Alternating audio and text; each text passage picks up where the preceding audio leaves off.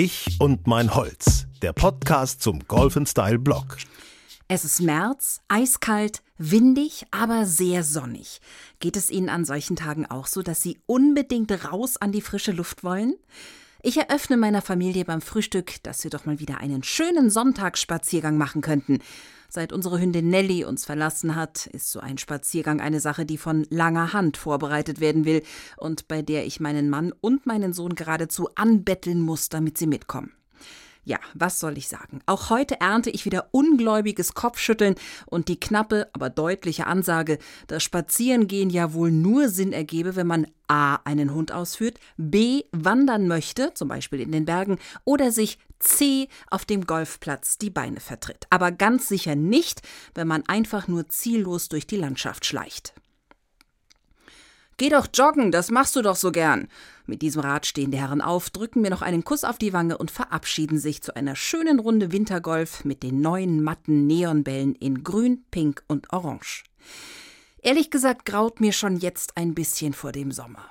Kein Hund, keine Familie, die spielen ja in ihrer Freizeit bei gutem Wetter dauernd Golf und seit neuestem auch keine Freundinnen mehr im Zugriff. Denn was haben die jetzt wohl als neues zeitraubendes Hobby entdeckt? Richtig, Golf spielen.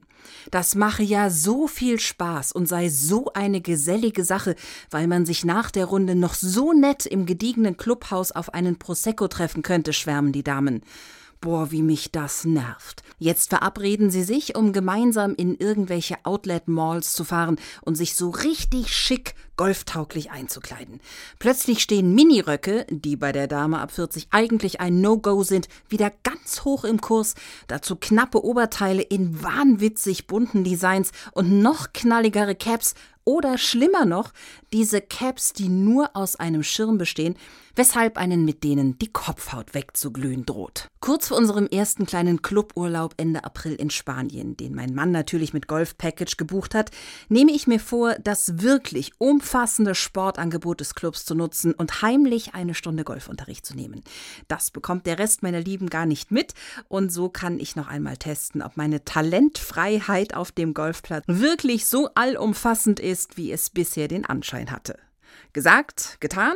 Jeden Morgen um 9 Uhr überlässt meine Familie mich meinem eigenen Urlaubsschicksal, was sich in einem andalusischen Club bei 25 Grad All-Inclusive-Verköstigung und einem erstklassigen Sport- und Entertainment-Angebot ziemlich gut aushalten lässt. Ich springe also auf, gehe ins Golfbüro und frage nach einer Unterrichtsstunde. Knapp zwei Stunden später stehe ich mit einem Leihberg ausgestattet am Shuttle-Stop kurz vor dem örtlichen Golfclub. Hier treffe ich auf Nick, meinen englischen Golflehrer. Gibt es unter den Teaching Pros eigentlich noch andere Nationalitäten außer der britischen? Wir betreten gemeinsam das Golfclub-Entree. Mir stockt zunächst einmal der Atem. Was für ein Ausblick. Über einen Infinity Pool hinweg blicke ich die sanften Golfhügel hinab bis aufs Mittelmeer. Also eines muss man diesem Sport lassen. Es gibt schon einige sehr schöne Flecken Erde, auf denen Golfplätze errichtet sind.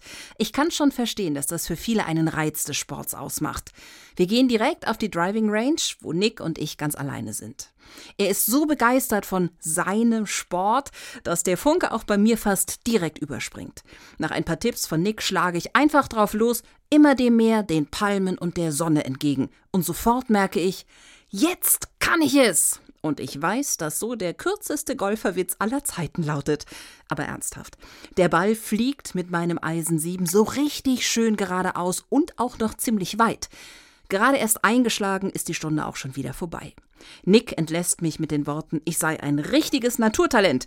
Ich vermute allerdings, dass er das zu allen seinen Schülern sagt, aber beschwingt bringe ich meine Ausrüstung zurück ins Hotel und warte ungeduldig auf meine Familie, um die große Neuigkeit zu verkünden. Als ich dann beim Abendessen ganz beiläufig erwähne, dass ich jetzt bereit bin für den Golfsport, fallen meinen Lieben fast die Bissen aus dem Mund. Auf Gelächter, weil sie denken, das wäre ein Scherz, folgt nochmal Gelächter, als ich berichte, wie weit ich geschlagen habe habe. Als sie merken, wie ernst es mir ist, entdecke ich dann aber echte Freude in ihren Gesichtern. Ich und mein Holz, der Podcast zum Golf Style Blog.